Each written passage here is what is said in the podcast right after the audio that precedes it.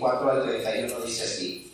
Tomás, uno de los doce discípulos, al que apodaban el gemelo, no estaba con nosotros cuando llegó Jesús.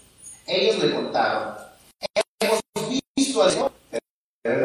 No lo creeré a menos que vea las heridas de los clavos en sus manos, meta mis dedos en ellas y ponga mi mano dentro de la herida de su costado. Ocho días después, los discípulos estaban juntos de nuevo y esa vez Tomás se encontraba con ellos. Las puertas estaban bien cerradas, pero de pronto, igual que antes, Jesús estaba de pie en medio de ellos y dijo, la paz sea con ustedes. Entonces le dijo a Tomás, pon tu dedo aquí y mira mis manos. Mete tu mano en la herida de mi costado. Ya no seas incrédulo. Cree. Mi Señor y mi Dios, exclamó Tomás. Entonces, tú crees porque me has visto. Benditos los que creen sin verme. Los discípulos vieron a Jesús hacer muchas otras señales milagrosas, además de las registradas en este libro. Pero estas se escribieron para que ustedes continúen creyendo que Jesús es el Mesías, el Hijo de Dios, y para que al creer en Él tengan vida por Él, poder de su nombre. Amén. ¿Pueden tomar sus asientos? ¿Cuántos de ustedes recuerdan los apodos que tuvieron de niños? Los sobrenombres que puso un amigo, alguien de su familia, un primo, aquel muchachito enfadoso que a todos le ponía apodos. ¿Cuántos de ustedes se acuerdan de esos apodos? La gordis, el cuatro ojos, la morena, el perro, la placa, el gato, el güero, la chata, el chucky. Bueno, de todo tipo de apodos nos podemos acordar. Un sinnúmero de sobrenombres que nos molestaban, en especial cuando, nos está, cuando no estábamos de acuerdo primero con el sobrenombre y segundo, no creíamos que era justo la manera en que nos llamaban. Una persona que creo que se sentiría de esa manera es Tomás. Además le hemos puesto el sobrenombre, aunque ella tenía un sobrenombre del gemelo, eh, le hemos dado un sobrenombre distinto que es Tomás el Incrédulo. Mucha gente le llama Tomás el incrédulo. Aún le hemos dado su propio dicho. Dice el dicho, yo como Santo Tomás, hasta no ver, no creer, toda la gente se sabe el dicho. Pero creo que es un tanto injusto ese, ese apodo, ese sobrenombre, esa fama que se le ha creado a Tomás, porque la verdad no era un hombre muy distinto al resto de los discípulos. Si leemos en Marcos 16, 10 al 14, Marcos 10, 16 al 14, si usted quiere leer, eh, seguir la lectura, dice de esta manera, ella fue a ver a los discípulos, María Magdalena, dice, quienes estaban lamentándose y llorando, y les dijo lo que había sucedido. Sin embargo, cuando les dijo que Jesús estaba vivo y que lo había visto, ellos no le creyeron.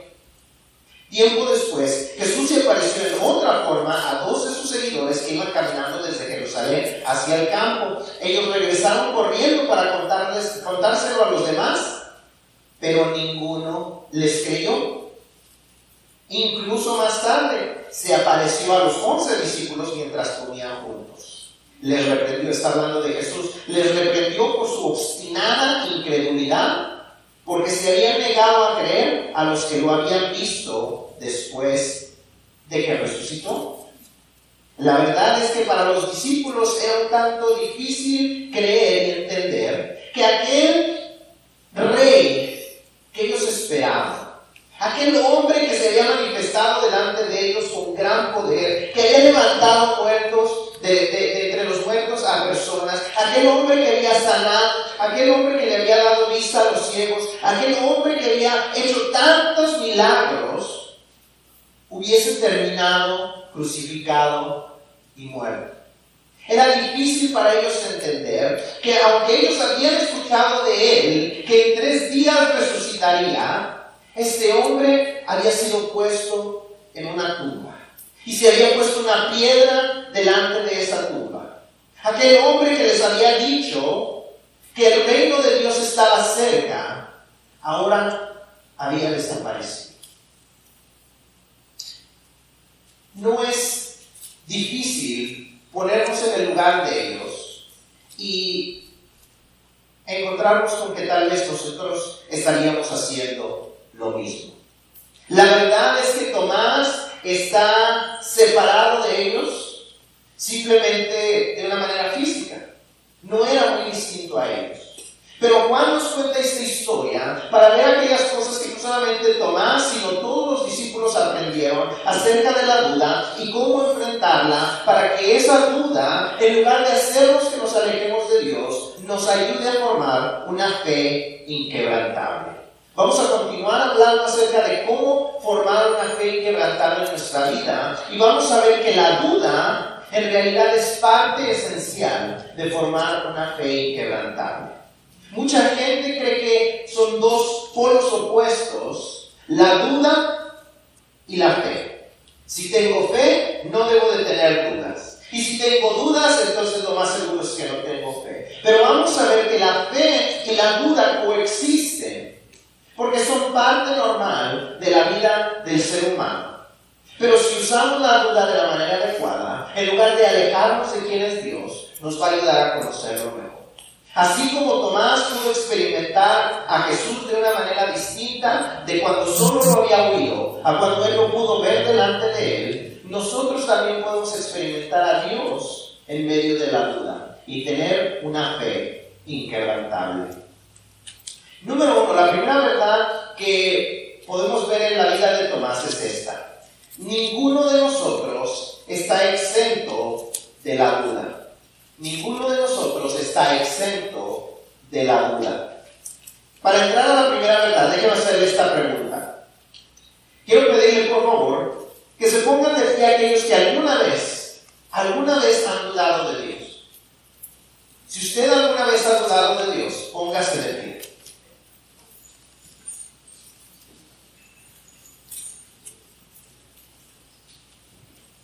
Para todos aquellos que se pusieron de, pie, quiero darles las gracias por su honestidad. A todos los que se quedaron sentados, permítanme hacerle una pregunta. ¿Desde cuánto tienen este problema con la mentira? No, es, broma. Pero una cosa que tenemos que darnos cuenta es que la verdad es que queramos aceptarlo o no, todos hemos dudado en algún momento de Dios. Y si no nos ha sucedido, déjenme, déjenme dejarles saber esto un día le sucederá. Un día, si usted nunca ha dudado de Dios, usted dudará de Dios. Todos, ya sea que llevemos muchos años de cristianos, que nos acabemos de convertir, o aún si usted nunca se ha convertido todavía, si usted no ha decidido hacer una decisión por Cristo todavía, todos podemos llegar a dudar algún día de quién es Dios y de lo que Él puede hacer en nuestras vidas. Si decimos que nunca hemos dudado y que nunca nos sucederá, estamos siendo bastante orgullosos. Déjeme decirle por qué. Porque estamos diciendo que, somos mejores que 12 hombres que caminaron junto a Jesús, que conocieron a Jesús, que vieron los milagros de Jesús con sus propios ojos. Esos hombres experimentaron a Dios en la tierra de una manera que nosotros no lo hemos hecho y aún ellos dudaron. Todos podemos llegar a dudar.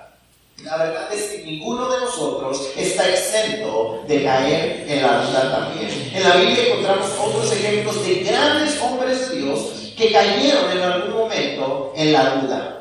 Job, Abacú y Juan el Bautista, grandes hombres de Dios, llegaron a cuestionar a Dios en, en momentos donde ellos no vieron que Dios actuaba a su favor.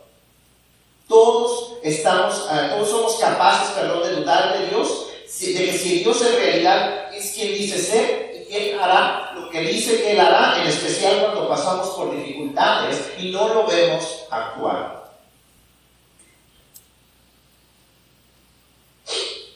La duda puede venir a cualquiera de nosotros. En ocasiones es difícil mantenernos firmes cuando nuestras circunstancias parecen empeorar en lugar de mejorar. Como seres humanos tenemos la tendencia a querer ver antes de creer. Los discípulos lo hicieron, Tomás lo hizo, y lo más, lo más posible es que nosotros también lo haremos. y que ya lo hayamos hecho muchos también. Pero en medio de todo eso debemos ser honestos y estar abiertos a ver lo que Dios nos quiere mostrar en esos momentos de incertidumbre, porque en medio de la, de la duda existe esta segunda verdad. Todos estamos exentos, perdón, nadie está exento de caer en la duda. Pero Tomás fue honesto. Tomás fue honesto y les dijo, hasta que yo no lo vea, hasta que no sea algo palpable ante mí, yo no les voy a creer. Fue honesto. Y nosotros tenemos que ser honestos con nosotros mismos y decir, cuando estamos dudando, que estamos dudando, que hay algo que no entendemos, que hay algo que no alcanzamos a, entender y, que aunque sabemos quién es Dios y aunque nos lo ha demostrado en otras ocasiones, en este momento algo está sucediendo y necesitamos que Él nos muestre quién es Él. Porque como les digo, existe esta primera verdad que nadie está exento de caer en la duda. Pero la segunda verdad que vemos es que Dios no tiene temor a enfrentar nuestras dudas. Dios no tiene temor a enfrentar nuestras dudas. Si es verdad que ninguno está exento de dudar de Dios, también es verdad que Dios no está temeroso. Dios no teme responder a nuestras dudas, aunque Él no tiene nada que probarle a nadie, porque Él es el rey del universo, tampoco tiene temor de manifestarse y mostrarnos quién es Él. Él no se preocupa de que le vaya a fallar algo y no nos pueda demostrar que Él es Dios. Cuando los discípulos estaban dudando de lo que María Magdalena les decía, encontramos aquí en el versículo, eh, en el versículo 18 eh, que Jesús vino y se apareció ante ellos. Vamos a regresar ahí en Juan 20. Juan 20, comenzando en el versículo 18, dice, María Magdalena encontró a los discípulos y les dijo, he visto al Señor y les dio el mensaje de Jesús. Ese domingo al atardecer los discípulos estaban reunidos con las puertas bien cerradas porque tenían miedo de los líderes de pronto Jesús estaba de pie en medio de ellos. La paz sea con ustedes, dijo. Mientras hablaba, les mostró las heridas de sus manos y de su costado. Ellos se llenaron de alegría cuando vieron al Señor. ¿Cuántos se llenaron ellos de alegría?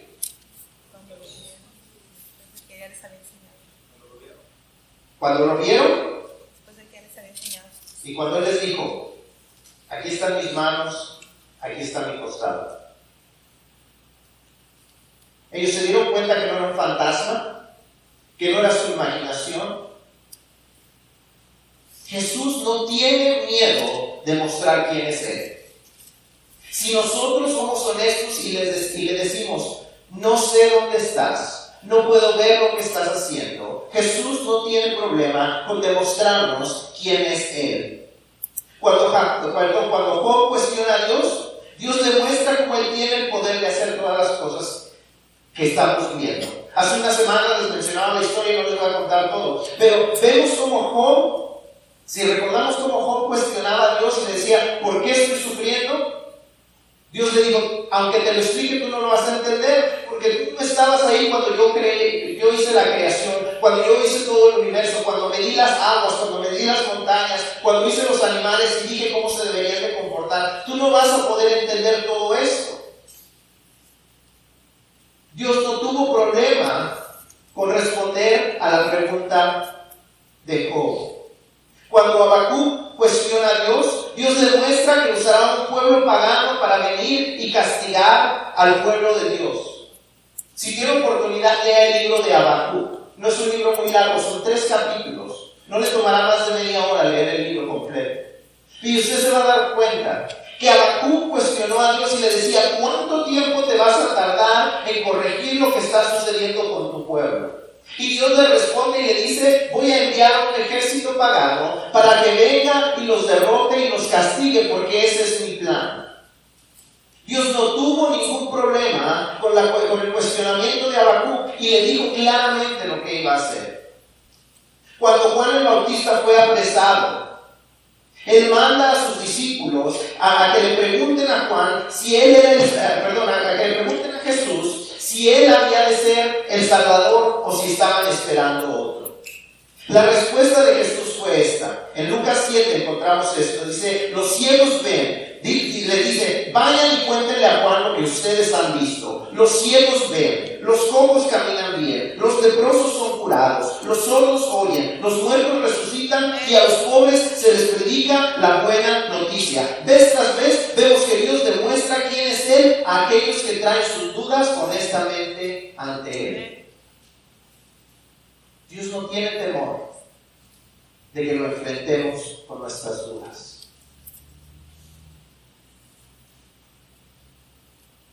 Aquellos que vienen con honestidad, Dios les responde.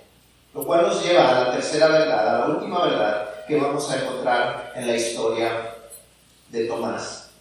Debemos usar la duda de manera adecuada y no solo como una excusa. Cuando Jesús llega a los ocho días, le dice, Tomás, aquí están mis manos, aquí está, mete la mano en el costado y le dice, no seas incrédulo, cree. Porque eso era lo que Jesús, eso es lo que Jesús y eso es lo que Dios siempre nos dice después de demostrarnos quién es Él cuando estamos dudando. Deja de ser incrédulo y cree. Porque muchas veces, aun cuando Dios nos demuestra quién es Él, seguimos sin creer. Y es solamente una excusa para no escuchar su voz. La duda no es un problema de, para Dios. Nuestra dificultad para no creer o para creer, perdón, en aquellas cosas que no vemos es natural y Dios lo entiende. Dios no tiene problemas con aquellos que honestamente desean saber si Dios es real. Cuando Job cuestionó a Dios, Dios no lo castigó, Dios no lo destruyó. Es más, después de responderle, aunque a no le agradó la respuesta, aunque Job no entendió la respuesta, pudo decir, ahora te conozco de vista. Antes te conocía de oído, pero ahora mis ojos te ven. Y no solamente experimentó eso, sino experimentó bendición de parte de Dios, donde Él restauró más allá de lo que Él tenía. Cuando Habacuc cuestiona a Dios, Habacuc no es destruido tampoco. Habacuc recibe la respuesta de Dios y aunque tampoco le gustó mucho esa respuesta, Habacuc es animado por la respuesta de parte de Dios y encontramos estas, estas palabras en el capítulo 3, versículos 17 al 19. Aunque las higueras no florezcan y no haya uvas en las vides, aunque se pierda la cosecha de oliva y los campos queden vacíos y no den fruto, aunque los rebaños mueran en los campos y los establos estén vacíos, aún así me alegraré en el Señor. Me gozaré en el Dios de mi salvación. El Señor soberano es mi fuerza. Él me da pie firme como al venado capaz de pisar sobre las alturas.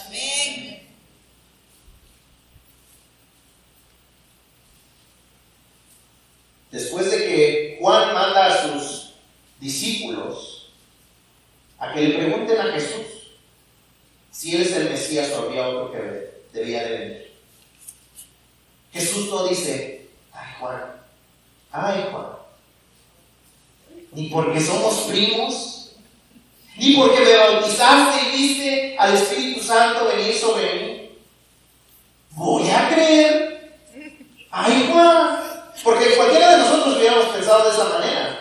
Pero no, si, si seguimos leyendo el capítulo 7 de Lucas, ahí donde Juan cuando Jesús le dice a los discípulos de Juan que le vayan y le cuenten seguimos leyendo y Jesús dice esto de Juan, dice de Juan que él es más que un profeta. Y dice también que de todos los hombres que han vivido, nadie es superior Nuestro cuestionamiento no nos separa de Dios, siempre y cuando seamos honestos y digamos, te quiero conocer.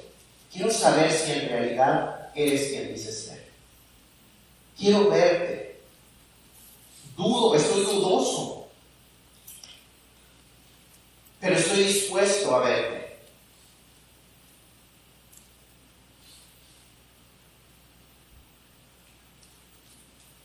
Dios no tiene problema con escuchar nuestras preguntas de las cosas que nos hacen dudar, porque Él siempre puede responder a esas preguntas, aun cuando las respuestas, como en el caso de Job o de Abacú, no sean exactamente las que esperamos o queremos escuchar, o en el caso de Juan, no nos saquen de la situación difícil que estamos pasando. Juan no salió de la, de la cárcel, perdón, simplemente porque Jesús le demostró su poder. El problema está en cuando decimos que preferimos dudar de Dios para que no tengamos que responder nosotros a Él. Cuando la gente dice que duda de que exista Dios, porque si no creen que existe un Dios, entonces no tienen que cambiar sus vidas, no tienen que cambiar sus comportamientos, no tienen que obedecer ninguna ley, no tienen que hacer nada en especial, no se tienen que comprometer con ningún Dios, siempre y cuando ellos digan, es que no creo en Dios. Cuando la gente dice que dudan que Jehová es el único Dios y que ellos creen en otro Dios para, justificar sus acciones incorrectas e injustas, porque dicen, es que yo creo en otro Dios. Dios no tiene temor de nuestras dudas y no tiene problema en aclararlas, siempre y cuando vengan de un corazón que verdaderamente quiere aprender de Él, que quiere conocerlo a Él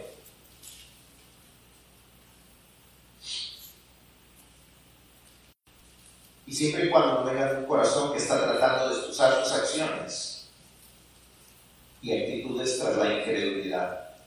Dios se muestra a aquellos que tienen un sincero deseo de conocerlo, más allá de lo que han oído, hasta poder experimentarlo en sus propias vidas.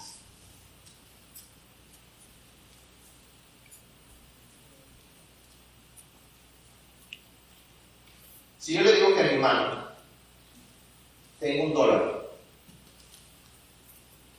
Bueno, no le, no le digo, estoy diciendo, en mi mano tengo un dólar.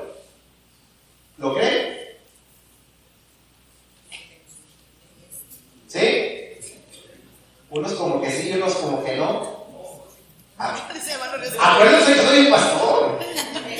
¿Ustedes, ¿Ustedes creen que voy a estar diciendo las mentiras desde aquí arriba? Yo dije sí, yo dije sí. ¿Ustedes dicen que sí? Unos dicen que no. Hermano Ríos dice que no. ¿Eh? Hermano Ríos dice que no. ¿El hermano Ríos? Pues que me sabe, hermano. Bueno, yo les voy a decir, desde aquí arriba no les voy a decir mentiras, cuando estoy predicando, cuando les digo que aquí hay un dólar. Así es que, ¿lo creen o no lo creen? Sí, sí. ¿Sí? Sin ninguna duda.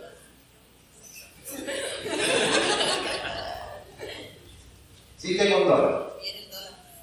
Tengo un dólar. Aquí está la verdad. ¿Ya lo han visto?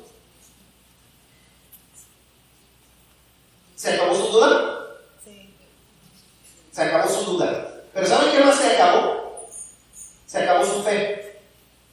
Y déjenme decirles por qué. Porque mientras el dólar estaba en mi mano, ustedes por fe creían que el dólar estaba aquí. Cuando lo pueden ver, ya no necesitan fe, ya lo han visto. Creo, quiero creer, que los que creían que el dólar estaba en mi mano es porque confían en mí. Aunque no lo habían visto, me he ganado la confianza de ustedes para que puedan creer. Un día estaremos delante de Dios, lo veremos cara a cara, no necesitaremos la fe porque ya no lo habrá demostrado quién es Él. Mientras tanto, nuestra fe y nuestra duda coexiste. Porque aunque estamos seguros, a veces hay algo, una pequeña duda. Pero creemos porque Él es digno de confianza. Y la duda viene. Y tal vez hay algo en nosotros que nos dice, pero ¿qué tal si no? Pero porque lo hemos visto antes porque se ha ganado nuestra confianza, porque ha restaurado nuestras vidas, porque nos ha quitado vicios, porque ha sanado nuestros enfermos, porque ha hecho tantas cosas en nuestras vidas, decimos, aunque existe la duda, por fe sigo creyendo y sigo caminando y sigo avanzando. Y la duda tal vez no se termine, como les digo, hasta que lo podamos ver cara a cara a Él. Pero eso no quita que por fe y por lo que ha hecho en el pasado y por lo que ha hecho en otros, sigamos creyendo. Y nuestra fe se fortalezca a ser una fe inquebrantable. Todos podemos pasar por la duda de Dios, Pero está en nosotros qué vamos a hacer con ella. Vamos a buscar la respuesta de Dios para que Él nos muestre quién es Él y el poder que Él tiene para manifestarse en nuestras vidas o vamos a usar la duda como la excusa para hacer las cosas a nuestra manera y conforme a nuestra voluntad. Una fe inquebrantable es aquella en medio de la cual, que en medio de la duda, perdón, sabe con seguridad que Dios puede responder nuestras preguntas en las situaciones que no entendemos lo que Él está haciendo. Cuando Dios hace cosas que no tienen sentido para nosotros, una fe inquebrantable nos ayudará a saber que aun cuando no tiene sentido lo que Él está haciendo en nuestras finanzas, en nuestra salud, en nuestra iglesia, en nuestras relaciones o en nuestros problemas, con seguridad podemos creer que Él tiene un plan para el bien de los que lo aman y que son llamados conforme a su propósito. Por eso con seguridad Pablo escribía estas palabras que en ocasiones olvidamos ahí en Romanos 8:28. Y sabemos que Muchas veces nos brincamos esto y decimos, todas las cosas le ayudan a bien. Pero el versículo comienza con estas palabras claves. Y sabemos que, aun cuando estamos en medio de la duda, aun cuando no entendemos lo que Él está sabiendo, sabemos que, aun cuando mis problemas no se me acaban y parece que se están agrandando, sabemos que, aun cuando todavía no estoy sano, sabemos que, aun cuando he perdido el trabajo y no puedo encontrar otro, sabemos que, aun cuando las respuestas que he recibido de parte de Dios no es la que yo esperaba, sabemos que, aun cuando la duda viene, sabemos que.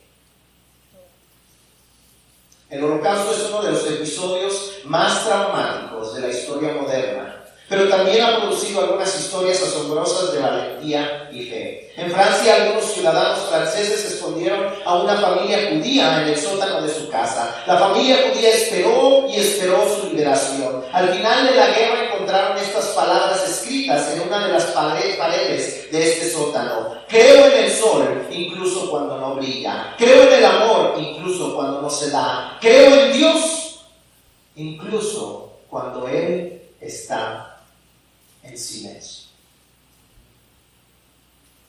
Cuando Dios está en silencio en nuestras vidas, una fe inquebrantable nos ayudará a atravesar el desierto de la duda hasta llegar al oasis de lo que Dios tiene para los que han creído en Él y le han creído a Él. Y otra cosa que Jesús le dice a Tomás, le dice, tú has creído porque has visto. Benditos aquellos que sin ver creen. Nosotros no hemos visto a Jesús. Nosotros no hemos visto a Dios. Pero por fe creemos. Y no solamente por fe, sino por lo que continúa diciéndonos Juan en los últimos dos versículos. Tomás y los otros discípulos lo pudieron ver, pudieron ver lo que Jesús hacía, pudieron creer en quién Él era, porque pudieron ver los hoyos en sus manos y el hoyo en su costado. Pero para aquellos que no tuvimos la bendición de esto, se escribió todo esto. El testimonio en la Biblia de, todo lo que Dios hacía, nos dice ahí los, los últimos dos versículos del capítulo 20, que era para que creyéramos en Dios era para que nosotros pusiéramos toda nuestra confianza en Él. Dice, estas cosas se escribieron para que ustedes continúen creyendo que Jesús es el Mesías, el Hijo de Dios, y para que al creer en Él tengan vida por el poder de su nombre. Dios te está mostrando lo que Él puede hacer en tu vida para crear en ti una fe inquebrantable. Dios no tiene problema en responder a tus dudas si honestamente le dices que lo estás buscando a Él pero tienes que venir con honestidad y estar dispuesto a recibir la respuesta de Él. Está en ti si en realidad quieres un encuentro personal con Él para que Él te muestre que Él es Dios, o si vas a seguir usando tus dudas como la excusa para no entregar tu vida a ese Dios, que desde que despiertas y puedes ver la luz, respiras y te levantas está mostrando quién es.